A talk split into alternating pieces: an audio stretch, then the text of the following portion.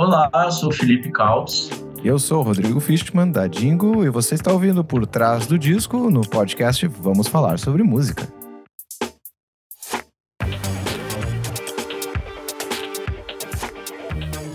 A Vida é uma Granada. Esse é o título do terceiro álbum de estúdio dos gaúchos da Jingle, ex-Jingle Bells. Sequência aos ótimos Maravilhas da Vida Moderna de 2015, Todo Mundo Vai Mudar de 2018, o trabalho produzido durante o período pandêmico destaca a melancolia dos versos e temas existenciais. Aproveitando o lançamento do disco, eu, Kleber Fak e meu amigo Renan Guerra recebemos os músicos Rodrigo Fishman e Felipe Cautz para uma conversa sobre o processo de criação e as histórias por trás desse disco. Ouve aí. Oi, pessoal, eu sou o Kleber Fak. Olá, eu sou o Renan Guerra. E eu tô muito feliz de receber vocês dois aqui para conversar sobre esse disco fantástico, A Vida é uma Granada. Sejam muito bem-vindos. Valeu, pessoal. Muito obrigado. Gente, queria começar perguntando para vocês como que foi esse processo de construção do trabalho, porque como o próprio nome diz, é, explodiu uma granada no mundo que virou tudo de cabeça pro ar.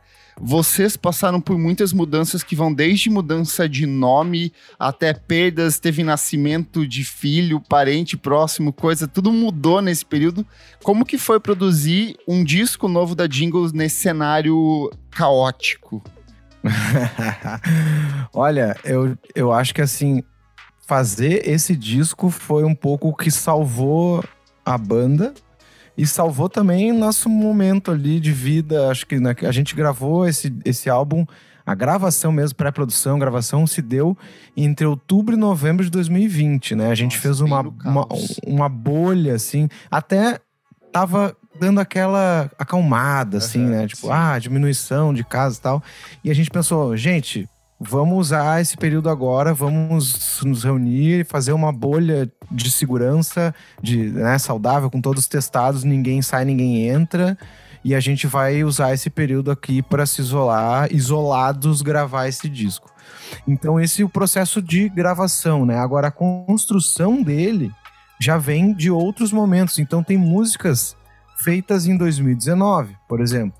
Sim. E tem algumas específicas feitas já em 2020. Um exemplo delas é eu fiz em 2020 A Vida é uma Granada. Essa música foi feita já no contexto de uau, né? Tudo está de pernas pro ar.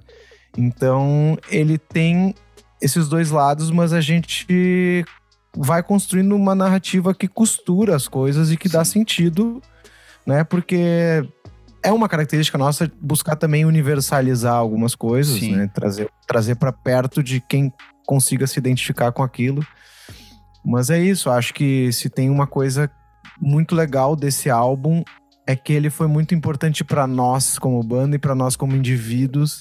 E eu acho que isso tá, colhe... tá dando um fruto legal na galera que tá escutando, tá causando essa, essa emoção, assim, que eu acho que a gente sentiu fazendo ele, sabe? E não é toda vez que uma banda tem essa oportunidade de significar o trabalho dentro da carreira como algo tão importante para si mesmo, assim, né? Às vezes é só, bom, temos que fazer mais um disco pessoal, vamos lá.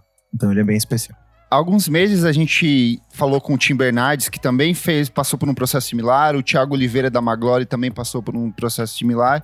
E ouvindo os três discos de vocês e deles dois, e, é, da Maglore de maneira geral, eu sinto que são discos que vocês parecem que voltam para uma coisa que é mais vocês, para a essência de vocês, de expor referências, de expor sentimentos.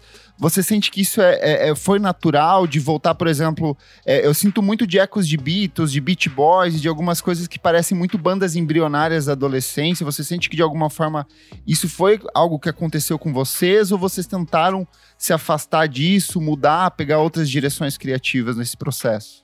Cara, terceiro disco é uma viagem, assim, né? Porque uh, a gente está tocando junto desde a escola, né? Então, e daí agora teve os, os, os três discos de 2015 para cá. Então, a gente já não é mais marinheiro de primeira viagem, assim, dentro da nossa própria busca, sabe? Então, eu acho que já esse terceiro disco ele já faz sentido, ele, ele costura ainda melhor o primeiro e o segundo. Eu acho que ele, ele é um disco coerente, assim, com a nossa trajetória, sabe? E eu não sei, o lance das referências, eu acho que o tempo vai passando, tu vai ouvindo muita música, tu vai mudando de estilo musical e referências e tal, mas eu acho que sempre tem coisas que vão ficando, né? Que são mais fundamentais, assim, que, que moldaram mais o teu jeito de, de, de ouvir, pensar e fazer música, assim.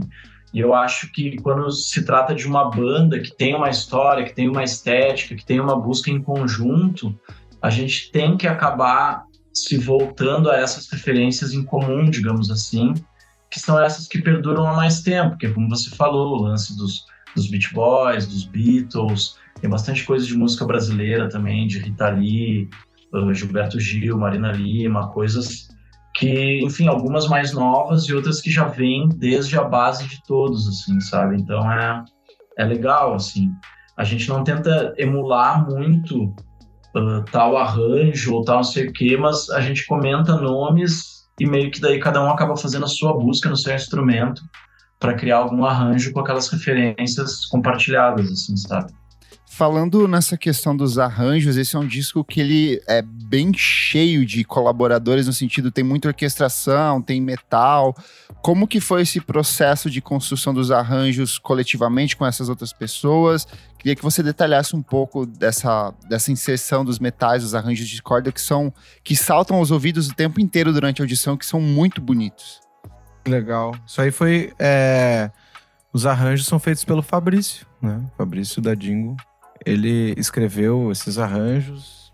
Alguma coisa que outra a gente até pode ter cantado durante a produção, assim, ah, um lararirari. É, mas uh, tem muito, muito mais é a ideia dele, assim, e, enfim, arranjos para o Fabrício Camboja, é o que eu posso dizer. Não é a primeira vez, né? Nos outros discos o Fabrício fez os, os arranjos do naipe de sopro também. E eu acho que é isso, é muito legal, na verdade, essa parte. Nunca tinha parado para pensar tanto, muito assim especificamente nisso, mas é interessante como esse lado do Fabrício também de arranjar naipe e cordas, ele também vem amadurecendo com os discos Sim. também, é, junto, né? E acaba sendo uma coisa que, que teve a sua evolução dentro da nossa própria discografia, assim, desde, desde Maravilhas. Então, eu acho que tá. O que foi utilizado ali tá muito, mais uma vez, a serviço da canção para trazer mais emoção para determinado momento da música, para ajudar a trazer, enfim, maciez, beleza ou chamar atenção para alguma coisa. E a gente com músicos incríveis, assim, né? O pessoal do Naipe de Sopros ali tem uma música somente com o Douglas Antunes, né? Doug Boni ali, que também toca com o Terno, João Donato, uma galera. Jogo do Arte no trompete e o Bira, né? Bira do Sax, que é uma galera que, por exemplo, o Diogo e o Bira, eles estão fizeram a turnê agora do show do João, né? Fizeram juntos. São é o pessoal dos Sopros ali, uma galera com nossa, muita experiência e com muita vontade assim, entendendo muito a música, né? E eu acho que casou demais assim. O, o quarteto de cordas é um quarteto que grava para uma galera assim, né, do, do, do um, o principal ali do quarteto é o Aramis, se eu não me engano, e daí ah o pessoal manda a escrita e eles gravam e entregam, né? Então, e esse processo foi. É, cara, não tem como não dizer que assim, ter uma música com, com, com detalhes de quarteto de cordas é muito sonho de, de banda, assim, né? De ter escutado realmente. Aí sim, eu concordo 100% a referência de Beatles e tudo mais, né? Então, a gente quer aquela coisa, aquele, aquela emoção, né? Aquela, que, que traz com as cordas. Eu acho sensacional, assim. E o Fabrício acertou demais a mão. Acertou demais. É, vocês sempre tiveram uma preocupação visual e estética muito importante. Acho que está sempre conectado ao trabalho de vocês, tanto os projetos gráficos dos, dos discos quanto os, os videoclipes. E nesse disco a gente tem uma capa muito linda, né? Eu queria entender como isso faz parte desse processo também de criação de vocês, de pensar na capa, agora nessa época, pensar em todos esses, esses visualizers que, que entram para as plataformas de streaming, como faz, como é, é a criação disso? Isso é uma parte posterior ao disco? Vocês já vão pensando pensando enquanto estão construindo? Cara, eu adoro essa parte, assim, sempre tive bem próximo dessa parte. E a arte desse disco, ela já está sendo desenvolvida, acho que há quase um ano, assim, eu acho. A gente trocou uma ideia com o Eduardo Stendestiar, né, que é o artista que fez, que ele também é amigo de infância nosso, ele, ele é músico, ele toca na Celton, que é uma banda brasileira radicada na Itália. E ele é designer lá, ele trabalha num, num estúdio de design lá e tal. E a gente chamou ele para fazer arte porque tem isso também, sabe? Eu acho que é trazer para algo mais perto. Eu acho que todo mundo que a gente chamou para colaborar no disco são pessoas que são próximas, assim. E o Dudu é um cara que sempre esteve próximo da gente, conheceu a banda tipo, quando era um embrião ainda e tal. E ele é um puta artista gráfico. Daí a gente trocou uma ideia sobre ele criar uma capa que fosse um universo dingo, assim, que chamasse elementos do disco, elementos da nossa música, e que criasse ali meio que um, um universo próprio mesmo, assim, sabe? Um, uma atmosfera ali, a gente queria algo colorido, a gente queria algo que fosse descontraído, quase lúdico, mas sem escorregar numa coisa boba, assim, sabe? Então, tipo, todos os elementos e tal, eles têm significados massa, tem uma malícia por trás ali que eu acho muito legal. E a gente deu referências, cara. A gente deu referências do Little Creatures, que é um disco do Talking Heads, que tem uma, uma arte bem massa. E a gente falou também do Jardim das Delícias Terrenas, se não me engano, que é um quadro do Bosch, que é antigo pra caramba, que também é um quadro que tem um milhão de elementos, cenas acontecendo e, e, e, ao mesmo tempo, quando tu bate o olho, ele é um caos harmonioso, assim, para tu ver, sabe? Daí quando tu entra mais dentro de cada um dos símbolos, tu vai vendo o que, que tá acontecendo e vai desvendando coisas por trás, assim. E eu acho que ele mandou bem demais, cara. Bah, eu tô apaixonado pela capa do disco, assim, tá? Vale a pena conferir, né? Pra você que tá só nos ouvindo na internet. Ele trouxe, inclusive, quando a gente tava conversando, ele trouxe referência do Duke, do Green Day. Cara. É verdade, é, a capa do Duke. Vocês eu acho curioso que vocês falam das coisas aí, vocês falam um ano de trabalho, dois anos para produzir o disco. E eu sou uma pessoa muito ansiosa, eu fico curioso se vocês não ficaram ansiosos para lançar as coisas, porque quando eu tava ouvindo o disco, eu fiquei pensando, meu Deus, só tinha dois discos antes da Jingle, parecia que eu, tá, que eu tinha uma vida com eles. E aí são dois discos, esse é o terceiro, assim, mas vocês estão há tanto tempo. Aí vocês não ficam morrendo de vontade de mostrar logo para as pessoas? Cara, eu acho que sim, com certeza né? Muita vontade, muita ansiedade também. Mas ao mesmo tempo, eu acho que a gente trabalha com uma ideia de que, enfim, a gente pensa numa carreira assim como uma coisa longa, né? E a gente tenta fazer as coisas da melhor forma que a gente consegue. E às vezes isso leva tempo, né? Então, Sim. ainda mais sendo independente, com a uma grana que rola. É isso, a gente depende muito do tempo de outros que vão fazer algo porque amam aquilo também e não podem às vezes dar a prioridade que a nossa ansiedade pede, assim, né? Então a gente vai, a gente aprendeu a esperar e tudo mais. E também porque a gente acho que o que a nossa música e como a gente entende as coisas, até a própria forma de entender música e arte é mais num plano da profundidade das coisas. Então eu acho até bom. Eu, eu, eu, fico feliz de ouvir que com dois discos a gente consegue fazer parte da vida de alguém. É porque aquilo é profundo a ponto de, de conseguir fazer parte por um tempo. E isso eu acho muito legal. Então, isso diminui a minha ansiedade, por exemplo. algo desse. Quer dizer que, enfim, né? Tá tudo certo, galera. Vamos lá, a gente tem que lidar com essas coisas, mas definitivamente para o que para o que é mais comum assim, né, de discografia de banda e tal, a gente tem poucos, pouca coisa lançada. Apesar de que a banda já existe há muito sim, tempo. Sim. E a gente existe há muito tempo sem ter lançado nada. A gente ficou, sei lá, seis anos, sei lá quanto tempo, só tô fazendo quase um show dez. com. Quase anos com um EP de seis músicas que a gente nem toca, não tem nada a ver mais, que era um outro, um outro momento da banda, assim, e a gente fazia aquilo e seguia, e daí, e aí, e o disco. Então, Maravilha ele só chegou em 2015 e a banda já tinha muito tempo, assim. Sim.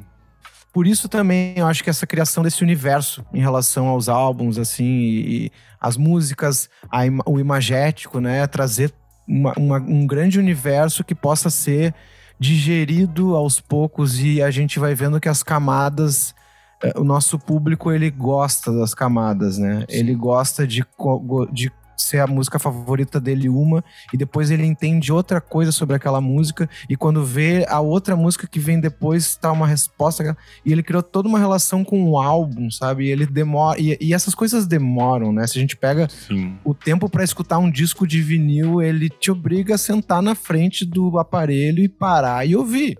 Né? Então, a, a Dingo, ela tem um pouco essa lógica que é meio assim, a gente fala das referências dos anos 70 e esse nosso pé tá lá. É uma relação de uma experiência de ritualística com a música. De imersão, né? né? Exato. Sim. Perfeito. Vamos pro faixa a faixa, então? Agora é chão. O que era certo agora é ilusão.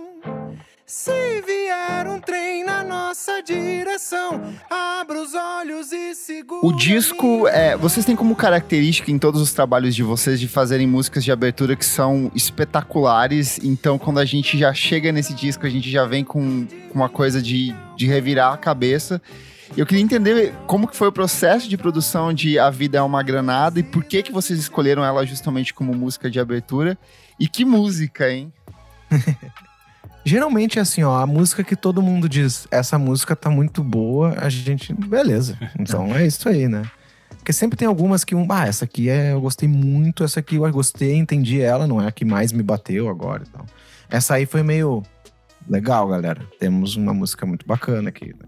Então, é, traz essa mensagem toda, que eu acho que é uma boa forma de inaugurar um disco que fala. Inclusive, a gente conversava isso antes, né, Felipe, da, da questão de maturidade, mas não a maturidade sisuda e séria, né, que às vezes é atrelada. Ai, que coisa mais madura, ou seja, que coisa mais séria. Não é isso, é um processo de vida, né? Então, lá no Maravilhas, a gente falou do mistério dos 30, né, com, com certo deslumbre. Ó, meu Deus, estamos abrindo uma porta que agora é os 30 anos, estamos perto dele, e é misterioso, é fantástico, o que, que nos espera? A gente passa por um processo com o segundo disco de olhar em volta desse lugar, olha, tem isso aqui, tem isso, né, as coisas mudam, ok, e agora a gente abraça a- essa incerteza das coisas, a inconstância, justamente por ter passado pela pandemia durante esse processo todo. E eu acho que essa música ela consegue sintetizar essa sensação de que as coisas não estão no nosso controle, não há isso, é uma ilusão. E encarar a maturidade, a vida adulta, é aceitar isso de uma forma saudável, né? Conseguir conviver com isso. Eu acho que ele, ele acaba tendo esse processo assim de pegar a gente num momento de vida e ter passado por isso, onde e, e, e, e é, e esse é o embrião dessa música, assim, né? Eu lembro de sentar na sala em plena pandemia e pensar, né? Isso tudo que eu tô vivendo é onde era teto agora é chão, o que era certo agora é ilusão, mas é assim. Se vier um trem na nossa direção, abra os olhos e segure a minha mão. Vamos junto, tamo lá. Abraça. É quase um convite pro resto do disco ali. Exatamente. E tem umas músicas que elas têm uma força, assim, que tu até experimenta outras outros set tracklists, assim, né? Quando você tá montando ali, coisa e tal. E essa é uma música que ela não conseguia ser encaixada em nenhum lugar que não fosse o primeiro, assim, sabe? Sim. Então, tipo, sempre que a gente botava ela mais pro meio do disco, meio que parecia que que faltava lá na frente, assim, sabe? Então, acho que ela é uma, uma música de estreia que é, é bem isso que se falou, assim. Abre as portas para tudo que, que vai estar por vir. Eu acho que é meio que quase que a premissa básica de tudo que é dito no, no restante do disco, assim, sabe? E o disco não ia ter esse nome, né? Foi aos 45 do segundo tempo que a gente definiu, ok, a vida é uma granada. A gente não. Inicialmente a gente não queria ter uma frase assim que, bom, isso é um. Né, uma frase que propõe algo assim, né? A gente queria alguma. A gente estava entendendo ele como um disco muito nosso, muito íntimo, né? Sobre nós mesmos e tal. Mas foi, enfim, quando surgiu a ideia de vamos botar a vida é uma granada, vamos colocar, eu acho que ninguém disse, né? É isso aí mesmo, galera, vamos aceitar. Boa. Aí a gente vai pra faixa de número 2, que é Parabólicas. Eu acho que ela fala um pouco disso que vocês eh, comentaram aqui, de ter esse, esse universo que a gente vivenciou na, na pandemia, mas também falar um pouco desse. de uma forma mais universalizante, né? A gente tem esse, esse cenário da cidade, esse cenário das conexões e desconexões. Queria que vocês falassem um pouco dessa faixa. Parabólicas eu fiz eh, antes da, da, da pandemia, mas com a ideia principal de que o que diz ali no refrão, né? Quando nesse cenário apocalíptico, digamos assim, né? Que acabou quase que acontecendo de alguma forma. É, mas a ideia principal de que só o amor resistirá. Eu queria muito que a Dingo tivesse uma música que tivesse a bandeira do amor, assim, acima de qualquer coisa. A gente não, não, nunca trabalhou muito isso. Tem, de algumas formas, isso tá presente na discografia. Mas enfim, eu. Quando eu fiz, eu pensei, esse é o momento de falar, de, de, de dizer que o amor é, resistirá, né? Quando tudo se for. Tem um pouco de uma ideia de um filme que eu, quando vi, eu pirei demais, que é o Interstellar lá. Sim. Que ele tem essa ideia como se o amor fosse uma dimensão, né? Algo como gravidade, alguma coisa assim. Então, acho que me vem na cabeça um pouco esse cenário futurista, o céu da cidade com, né? Tapado por prédios tão altos que não se vê mais nem o céu de fato, essas conexões e desconexões das parabólicas que na madrugada jogam as coisas. E mas acima de tudo, o que resiste a tudo isso, o que resiste ao, ao, ao concreto é o amor, né? Como uma coisa que vai ficar ali para sempre. Perfeito. Você falou muito sobre essa questão do amadurecer e uma coisa que a gente aprende quando a gente chega aos 30 é saber dizer não. A gente vive nesse cenário de muitas vezes dizer sim para tudo de uma maneira quase tóxica e essa música ela tem muito disso desse amadurecimento, desse saber dizer não. Queria que você contasse um pouco mais sobre como que foi a processo de composição dessa música, tanto a questão dos versos quanto as melodias, os arranjos, porque essa é uma dessas composições que mais uma vez saltam aos ouvidos quando a gente vai ouvindo esse trabalho. Massa, cara. Cara, essa música, uh, eu fiz ela depois de uma ligação telefônica que eu recebi, e que foi uma ligação em que eu tive ali o meu, o meu limite cruzado, digamos assim, e eu consegui dizer não e, e, e fincar o pé. E nada aconteceu, foi maravilhoso. Tipo, funcionou. Eu o falei, mundo não, não acabou, né? É, e, tipo, foi tipo ganhar um superpoder na hora, assim, sabe? Foi, foi muito boa a sensação, porque eu acho que eu tenho um pouco essa dificuldade. E daí, cara, eu tava com o violão no colo, casualmente, e eu já tava pirando nos, nos, nos dois acordes ali, que fica toda a parte A e tal. E meio que saiu letra e melodia, assim, de, de uma, assim. E daí depois eu fui fazer a parte B, que é onde eu tô começando a cantar ali no disco e tal. Mas é uma música que fala sobre isso que você tava falando, que é realmente celebrar o não como algo de, de libertação pessoal, assim, sabe? Tipo, é tu, tu, tu vencer o teu próprio limite ali de conseguir dizer não e estabelecer, enfim, até onde vai o teu terreno ali, essas coisas de que, que vem com o amadurecimento mesmo, que é difícil pra caramba, assim, eu não acho que pelo fato de eu ter escrito isso, eu, eu venci esse desafio para sempre, né? Mas foi muito, foi muito bom poder colocar isso para fora desse jeito que eu acho meio inusitado, assim, que é uma, é uma celebração super positiva a respeito do não, assim. Maravilha. Chegamos na faixa de número 4, Um Raio no Céu. Eu acho que essa é outra faixa que a gente volta a falar de amor, né? Dessas relações, e é algo que vai aparecer também de novo mais pra frente durante o disco. Queria que vocês contassem um pouco sobre essa canção. Pode, a gente pode falar também sobre as músicas sem ter composto elas, tá? Tudo bem. é porque esse, esse o A Vida é uma Granada, ele é a primeira vez que aparece bem mais separado, assim, né? Duas músicas do Felipe, Lindo Não e Cheguei de Longe, e duas do Fabrício, Tropeço e Para Aliviar o Peito. Digamos assim, a gente dá esse nome porque ela surgiu com proposta de música, harmonia, melodia e letra, ou já encerrada ou praticamente finalizada.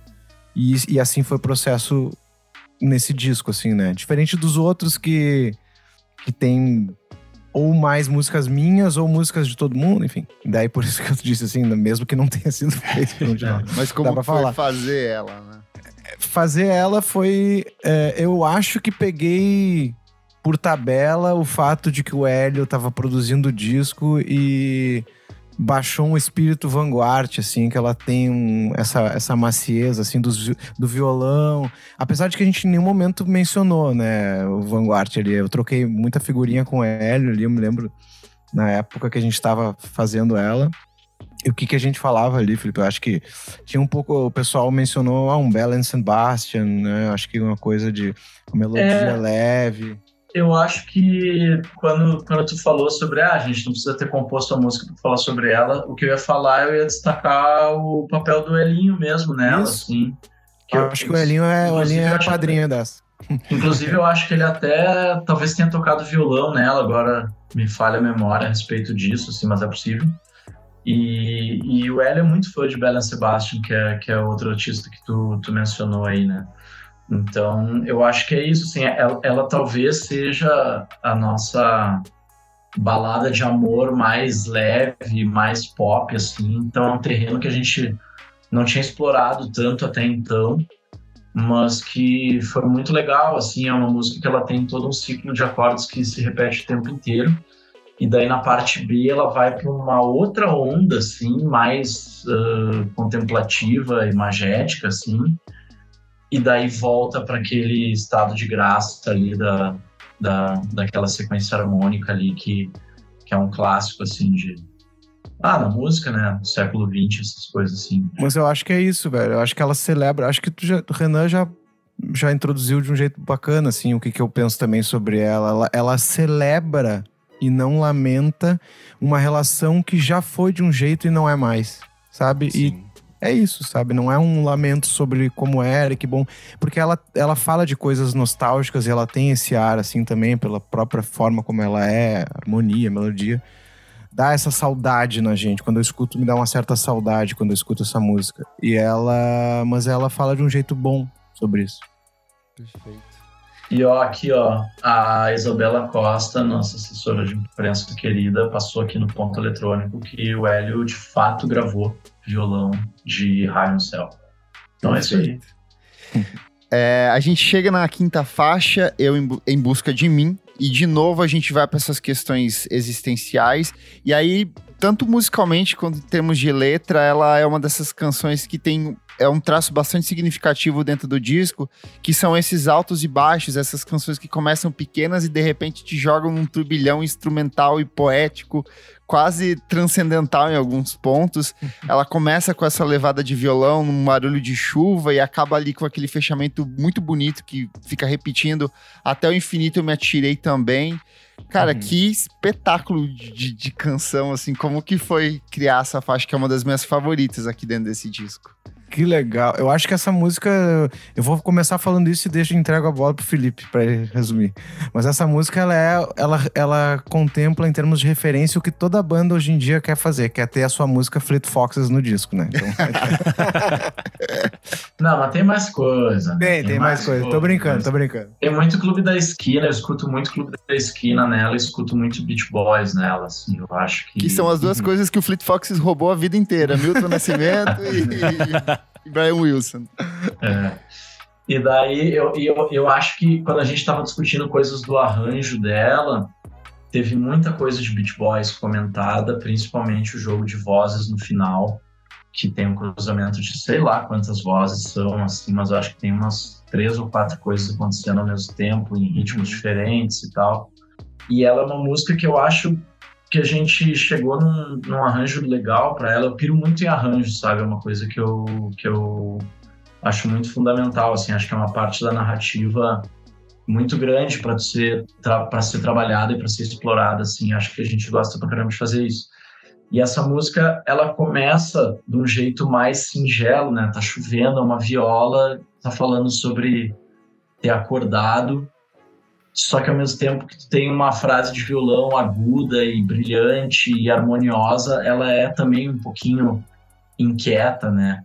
E, e daí ele vai narrando toda a trajetória da, do processo mental dele e o arranjo vai indo atrás, assim. E, e o que eu acho muito legal, assim, uma coisa quase de, de metalinguística, assim, é que o Eu em Busca de Mim, ele se dá em vários processos ao mesmo tempo no final, em ritmos diferentes, que são esses cruzamentos de vozes, né?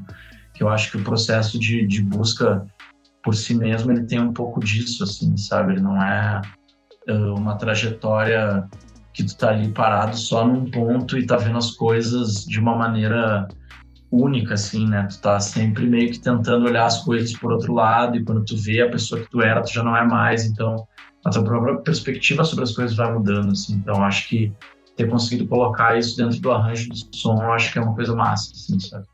Perfeito. Eu lembro que ela surgiu, ela surgiu com, uma, com alguma ideia que eu tava querendo falar. E depois, acho que tendo conversas com o Fabrício um pouco, algumas coisas, eu lembro de ter encaminhado ela para um lado assim.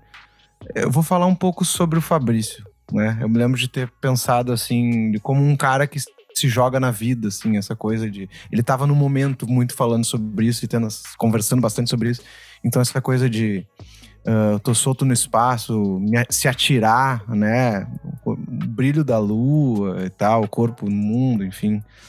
E, e eu lembro bem de ter na minha cabeça, já escutava essa sobreposição final de palmas, que algumas fazem tchá, tchá, tchá, e outras fazem só tchá, marcando bem o tempo e as vozes que vão se somando e vão, como o Felipe falou, eu em busca de mim, eu em busca de mim. E junto tem o ah, é tudo junto em tempos diferentes, somado e dá um, um grande balé. Pô, espetáculo. Maravilha.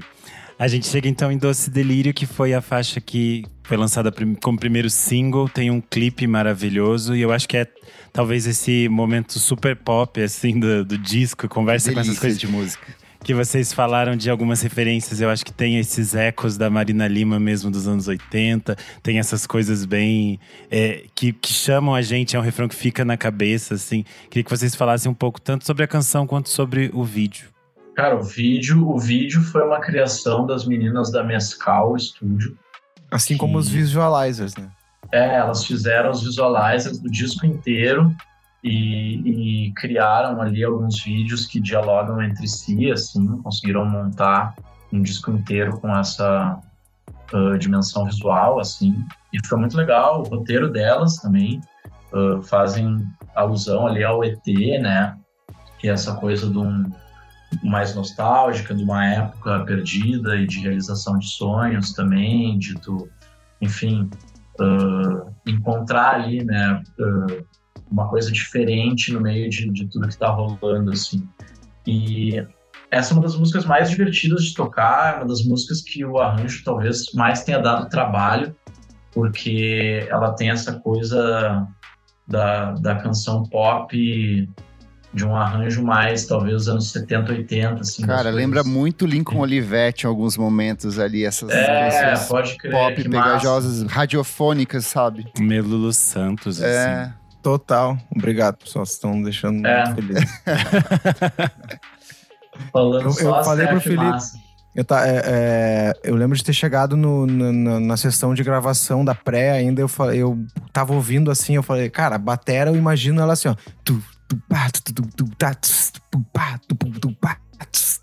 Com essa- essas coisas aí eu. Claro, isso é. Um belo dia resolvi mudar. É, a batera, é isso que tava na minha cabeça, assim, né? Eu me lembro, cara, precisamos fazer essa. Vai ser assim esse arranjo, agora ninguém me segura, mano. É massa, né? E é bem essa referência, né? Tutti Frutti ali, né? Rita Lee. Perfeito. Ela é uma música de escape, né? Música de escape. Não, de forma lugar. alguma. Eu acho que o disco inteiro, mesmo quando vocês tendem a esses momentos de euforia, tem sempre um. é, Isso eu acho que é até uma coisa que é bem é, constante no disco inteiro, que é Uhum. um toque de melancolia, assim, que eu acho que é até natural de tudo que a gente passou durante o Aham. período pandêmico, né? Total. É, ela foi feita. Doce Delírio foi feita de fato dentro da pandemia e foi a minha forma de sair daquilo e conseguir viajar pra algum lugar e era numa beira de uma praia com uma fogueira e era Doce Delírio, né? Essa é a ideia por trás dela. Perfeito. É. Eu, digamos que na Dingo a melancolia tem o, o sono leve. E saindo desse momento de euforia dentro do disco, a gente cai em Desconstrução do Ser, que é a sétima faixa. Ela tem esse, essa abertura em inglês no começo. Tem essa atmosfera meio Beatles, meio Beat Boys, mas eu acho que acima de tudo tem muito de jingle aí dentro também desse, desse processo. Como que foi essa canção que tem um.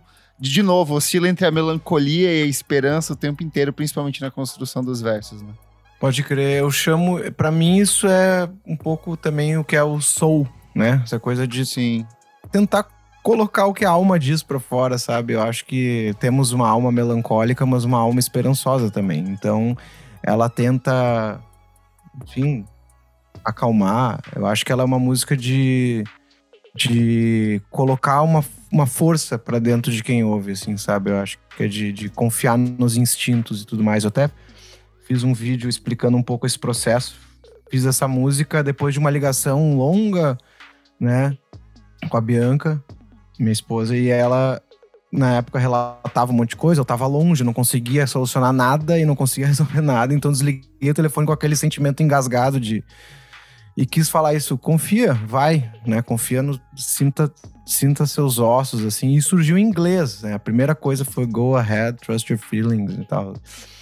Então, acho que ela tem sim, ela esse tipo de cadência que traz melancolia, que tem a, a, forma como é a harmonia, mas também é muito soul, né? Também é muito, enfim, Marvin Gaye, Al Green, Curtis Mayfield e tudo mais que quiser listar aí, que é muito, para mim, é muito influência, assim. E trazendo mais para o nosso lugar é é o Tim Maia também faz muito Sim. isso, né? Ele pegou, importou da sua forma essa melancolia para falar das coisas da alma. E ele também tinha essa coisa de oscilar entre o inglês e o português, principalmente na quando ele volta dos Estados Unidos para cá, né, nas primeiras composições.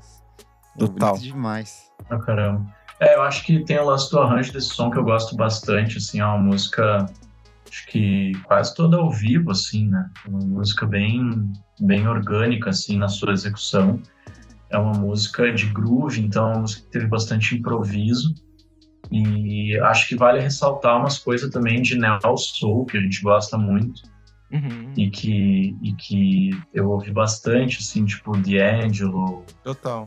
os Erika Badu, os Lauren Hill, que é essa galera que bebe dessa fonte da Soul Music, Otis Redding e coisa e tal, anos 60, mas com essa já modernizada e essa puxada de bola mais para o campo do, do, hip hop, do beat, assim. Isso tá, isso eu, eu, eu, acho que é uma referência que talvez seja mais difícil das pessoas pescarem, porque talvez pareça mais inusitada, assim, mas é algo que a gente super conversou e, e, e levou em consideração, assim, esse tipo de sonoridade que a gente gosta bastante também. Maravilha. A gente falou aqui várias vezes de melancolia, dessas sensações. Eu acho que essa faixa que a gente vai falar agora, que é Eu Cheguei de Longe, tem bastante disso, né? Ela é uma faixa mais, mais calma, assim. E ela tem essa letra que é muito bonita, mas tem esse, esse fundinho de melancolia, né? Bom, falando sobre melancolia, uh, cara, essa música, ela é a digamos que a minha sampa, né? Mas eu não sou nenhum Caetano Veloso, então eu fiz Eu Cheguei de Longe.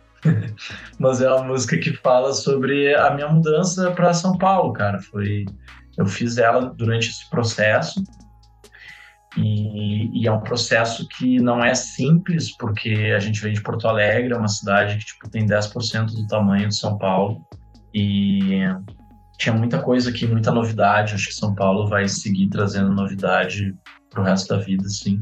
E é uma música que fala um pouco sobre sobre essa transição e, e querer acreditar nesse movimento, sabe? Tipo, existe um lugar para uma melancolia do, do, do, que tu tá deixando para trás Sim. e do que tu não de tu não saber o que, que ainda tá por vir, sabe? Existe isso daí, mas eu acho que acima de tudo ela é uma canção que tem uma intenção assim de, de ser uma injeção de energia para esse movimento que eu estava fazendo, sabe?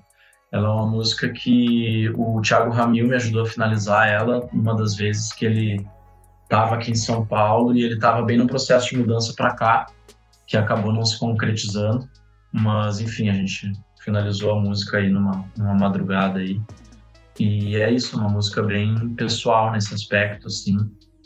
Mas é, é curioso que você falou, é uma música muito pessoal da sua experiência, mas quando eu, às vezes todas que eu ouço, ela também me toca nesse espaço dessa experiência, de vir do interior para São Paulo, de ter essa essa essa tensão do medo, você falou, né, Porto Alegre, uma cidade muito menor. Eu venho de uma cidade ainda muito muito menor que, que Porto Alegre, então acho que dá essa essa sensação de que, que que é isso que eu falei, tem uma melancolia, mas tem essa essa sensação de coragem e de e de enfrentamento também. Uhum.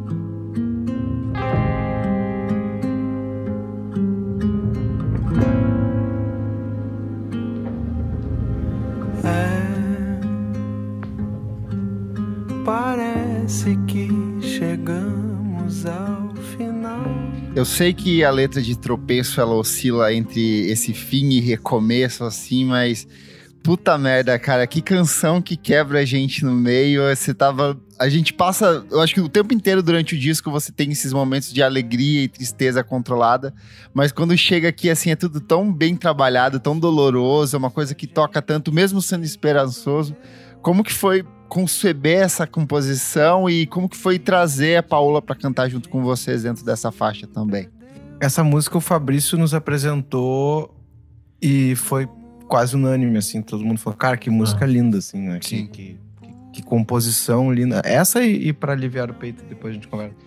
É que o Fabrício é um, é um compositor muito bom, assim. Ele é um cara que tem traz muita riqueza na forma como ele compõe, ele tem muita jogada de, harmônica, interessante que acontece. E ele passou por. Acho que ele trouxe uma coisa muito verdadeira dele, de, um, de uma questão de relacionamento, assim, da forma como ele enxergou e consegue transparecer muito essa verdade, assim, no som. A forma como ele interpretou tudo o que aconteceu. E ela tocou demais, assim, a gente falou. Essa é aquela música que seria tema de personagem de novela, que quando, né, aquela coisa assim que toca toda hora que aparece. É, sim. Enfim. Eu acho ela muito, muito bonita, assim. E a Paola, justamente pelo fato dela ter essa estrutura, que ela faz uma volta e depois repete a música, a gente pensou, cara, aqui é um, um espaço maravilhoso para algo que seria muito interessante, que é trazer um, um outro lado de alguém que tá ali junto, né? Então, independente de quem seja, mas é uma outra voz. Uma outra voz lírica, né? Digamos assim. E a Paola representou isso porque ela é uma das cantoras mais impressionantes que a gente já escutou atualmente, assim, ela é realmente a gente adora a Paola, é uma querida, tá super envolvida lá na Pedra Redonda, que é o estúdio que a gente gravou e tal. É muito próxima, já tinha participado de shows nossos, né? Cantou músicas em show. E essa afinidade estava ali pronta para ser registrada, né? Eu acho que foi uma grande oportunidade para isso. Eu acho que ela ela fez essa música ganhar o, algo que ela não teria, assim. Eu acho que essa música, para mim, é muito da Paola, assim. Por mais que ela não fez a composição, ela, ela trouxe o espírito ali e, para mim, ganhou. Me lembrou até algumas coisas quando o Marcelo Genesi trabalhava junto com a Laura Olivieri, aquelas canções mais singelas, mais sutis, assim, de ter essa combinação das duas vozes, sabe? Foi uma coisa que me emocionou muito ouvindo essa música. Que massa. Que massa que na interpretação dela tu falou de que é uma música que quando toca ela pega assim, foi uma intenção inclusive trazer o máximo na interpretação vocal assim, essa mesmo de estar ali no estúdio, pessoal, cara, traz um traz uma voz mais destruída que tu conseguir, né? E Sim. eu tenho essa questão da, de, da, da, da, voz, de colocar ela e de cuidado estético, técnico, papapá, que eu vou ali, me preocupo com essas coisas, e ali eu essa música que ela é para entregar algo, assim, essa pessoa ela tá, ela sentou no sofá e ela tá destruída nesse momento, e ela precisa cantar o que ela sente agora. Perfeito. Maravilha. Muito bom. A gente falou da, da Paola, é a Paola Kirsi. Para quem está nos ouvindo e não conhece o trabalho dela, acho que vale procurar o álbum Costuras que me bordam, Marcas na Pele. É um trabalho muito, muito bonito e vale ser reconhecido. E a gente vai chegando já pro, pro final do disco, né? Com a faixa Vamos Rir de Nós. Eu acho que ela já vai encaminhando esse fechamento, assim, porque eu acho que o disco é bem redondinho, como se ele nos contasse uma história, assim, como a gente estivesse passeando por ela. E eu acho que essa vai abrindo os caminhos para fechar, assim, esse encerramento bonito. Queria que vocês falassem um pouco sobre ela. Essa música, para mim, ela é uma paulada, assim. Uh, eu acho, para mim, eu acho ela uma das músicas mais bem resolvidas do disco, assim, em termos de ah, da composição junto com o arranjo que a gente criou e a interpretação e coisa e tal. Eu me lembro que eu cheguei um dia na casa do Rodrigo e ele tava já com o esqueleto dela e eu falei desgraçado, velho. Aí eu, ah, tá, né? E daí eu me lembro que a gente escreveu algumas coisas juntos, eu tava com, com, com gasolina para esse tema aí rolando na minha vida. Isso já na tua casa, daí. As a, a estrofe que diz são, são caminhos. Que encontram nossos pés, desejos que separam nossas mãos. Exatamente. Essa parte aí a gente fez junto na tua casa. Eu lembro. E, E, pá, uma puta composição dele, assim, eu fiquei bem embasbacado quando eu ouvi, foi, foi muito massa poder contribuir um pouco, assim. E ela tem uma coisa... Eu, eu, eu pensei muito em Radiohead, assim, com relação à sonoridade e, e arranjo de algumas coisas, assim, sabe? Então ela tem umas coisas meio eletrônicas, ela tem algumas ambientações que trazem esse esse lance da, da solidão, da melancolia e tal. Uh, gosto muito de como a batera entra marcando o aro só, e só depois lá na frente que entra a batera com a levada. Então, essa música me bate forte porque eu acho que a gente acertou a mão, assim, em, em vestir ela, vestir aquela composição com aquele arranjo, assim, sabe? a inspiração indireta para ela, porque eu tava num período escutando bastante um disco da Marina Lima e tem, a, tem uma música que, uma delas, né, que fala Eu não sei dançar tão devagar para te acompanhar. E daí tem algum ar disso, assim, né, que essa, essa coisa da harmonia, essa melodia. A Marina Lima é super melancólica também, e é um melancólico dançante que dialoga com o Lulu Santos, que também tem um melancólico dançante que a gente acho que sintonizou nessa rádio aí para fazer algumas coisas. Renanzinha é fã dela aí. Eu sou muito fã. Eu gravei, inclusive, um, um programa especial sobre esse álbum, que é o Marina Lima, junto com a Letrux. Então Uau. é bem legal. Demais. Se a gente tem alguma coisa nunca dita, nem tudo vai tão mal. Se a gente fala pra aliviar o peito, a gente canta que o mundo é perfeito, a gente chora pra sorrir. Não fica Depois desse turbilhão emocional aí nesse disco todo, a gente finaliza com Pra Aliviar o Peito, que é outra composição que, de certa forma, meio que condensa todos esses elementos. Ela começa pequena, cresce, explode aí no final. Por que, que vocês escolheram ela? Foi natural? Foi uma dessas que vocês falaram, essa aqui tem que ser pro fechamento mesmo? E como que foi a, a concepção dessa faixa também? Cara, acho que não tinha. Esse também é um caso de que não tinha como botar nada depois dela. Ela é muito grande no final, né? É, porque ela tem essa coisa meio mântrica do, do- da, da frase que fica se repetindo no final e a instrumentação fica gigantesca, e gigantesca, e gigantesca. E daí tu faz o que depois disso? assim? Né? Tu termina o disco e começa a pensar no quarto, assim, né? daí eu, eu acho que ela acabou pegando isso e eu acho que tem uma coisa também dela dela dar esse afago final assim no, no ouvinte depois de toda a jornada de enfim né meu de algumas desilusões aí que estão na, na trajetória da vida de todo mundo e coisa e tal que a gente reconhece no disco mas que no final a gente dá uma amenizada assim e tipo bom faz parte do percurso paciência Ela é, um, é um abraço apertado. Essa música. É. Ela é uma música que é uma composição do, do Bri também, né, do Fabrício. E ela fala um pouco sobre mim e sobre o Rodrigo também. E, e o disco tem essa característica, ele é super íntimo, assim, sabe? Então, é legal. O que, eu, o que eu acho legal, que é uma coisa que a gente conseguiu fazer nesse disco, que eu acho que nos outros, talvez não da mesma forma, pelo menos, é que a gente conseguiu ser mais íntimo e mais específico. E às vezes, quando tu faz isso, se tu dá muita sorte, tu consegue acertar em algo um pouco mais universal. Então, a- a- às vezes é isso. Às vezes é uma música que fala sobre um fim do relacionamento, que fala sobre algo muito específico, que tá, talvez contigo tenha sido um pouquinho diferente, talvez tenha sido exatamente igual, mas tu fala, caralho, isso foi feito pra mim, sabe? Só, só que é isso, a gente é humano há muito tempo e se apaixona, e se separa e tem filho, e a gente morre há muito tempo. Então é legal poder explorar esses diferentes aspectos da vida, assim, de diferentes formas e conseguir atingir mais gente, sabe? E eu acho que a mensagem dessa música ela tem um pouco desse universalismo da coisa, assim, de tu botar na balança exatamente o que diz ali, né? Não fica tudo bem, tudo vai tão mal. Perfeito. Gente, para fechar uma tarefa difícil que a gente sempre lança para os artistas, eu peço para que vocês escolham cada um um ou uma única canção que representa esse disco para vocês, a sua favorita, ou que vocês acham que, putz, ouça essa, essa aqui é a, a grande faixa do disco? Uau. Então, pra, pra mim, é A Vida é uma Granada.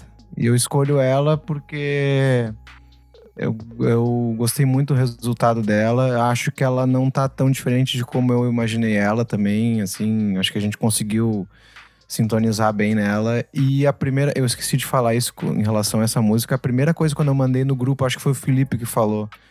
Cara, que essa música me lembrou muito Gal Costa. É, a forma da melodia, como. Quando você. Essa coisa da, da, esse agudo, assim, né? Então, agora mais do que nunca, ela ganhou mais essa, esse significado da gente não ter mais a Gal e, enfim, para mim, essa, essa música aí. Rodrigo dificultou a coisa para mim. Mas, cara, uh, deixa eu pensar. Eu acho que eu vou botar Eu em Busca de Mim. Talvez porque o nosso papo sobre ela tenha feito eu retomar todo o carinho que eu realmente tenho por ela. Assim, acho que é uma música que a, a letra é muito massa e a construção do arranjo é muito legal. E eu acho que eu sempre quis, quando eu era um pirralho e eu via, sei lá, Beach Boys com 14 anos de idade, assim, eu sempre quis, quis criar alguma coisa que fosse esse carrossel infinito de sonoridades que, que, que te transportam para outro lugar, assim. E eu acho que a gente conseguiu fazer isso com, com esse som. Então vou botar ela dessa vez. Legal, legal tu mencionar ela, porque ela foi uma das músicas que eu acho que mais todos nós colocamos a mão na composição dela. Tem um pouco da letra de um, um pouco de uma parte B que foi uma ideia de um outro, assim. Foi um processo bem, bem dingo. Que legal.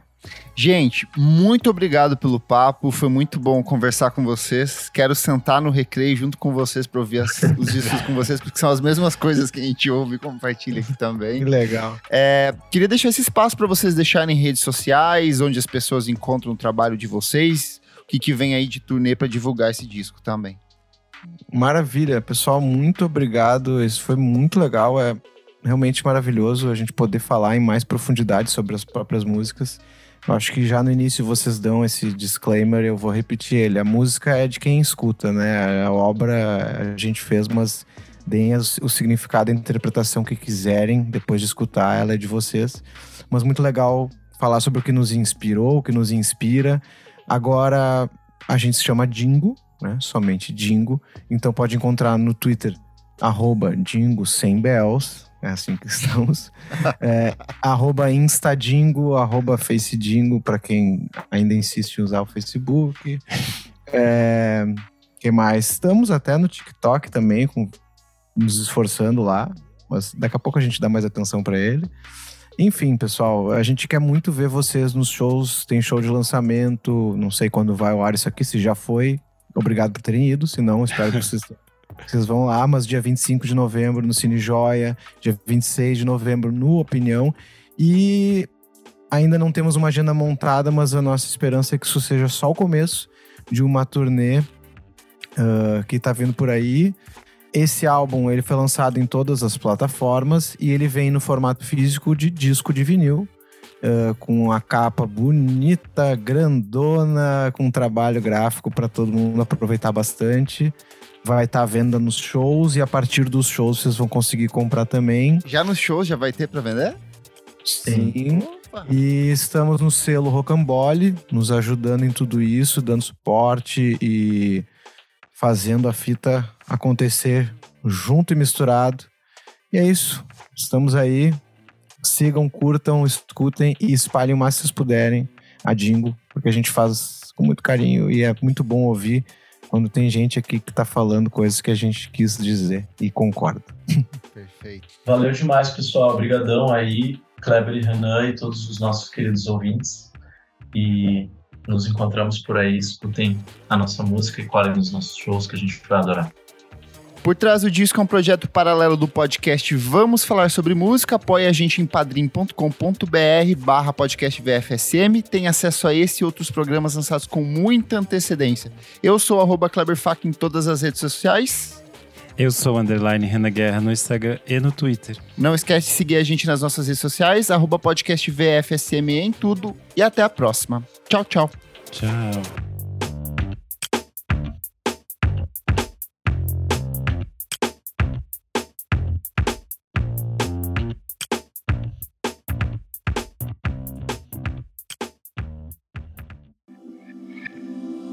Esse podcast foi editado por Nick Silva.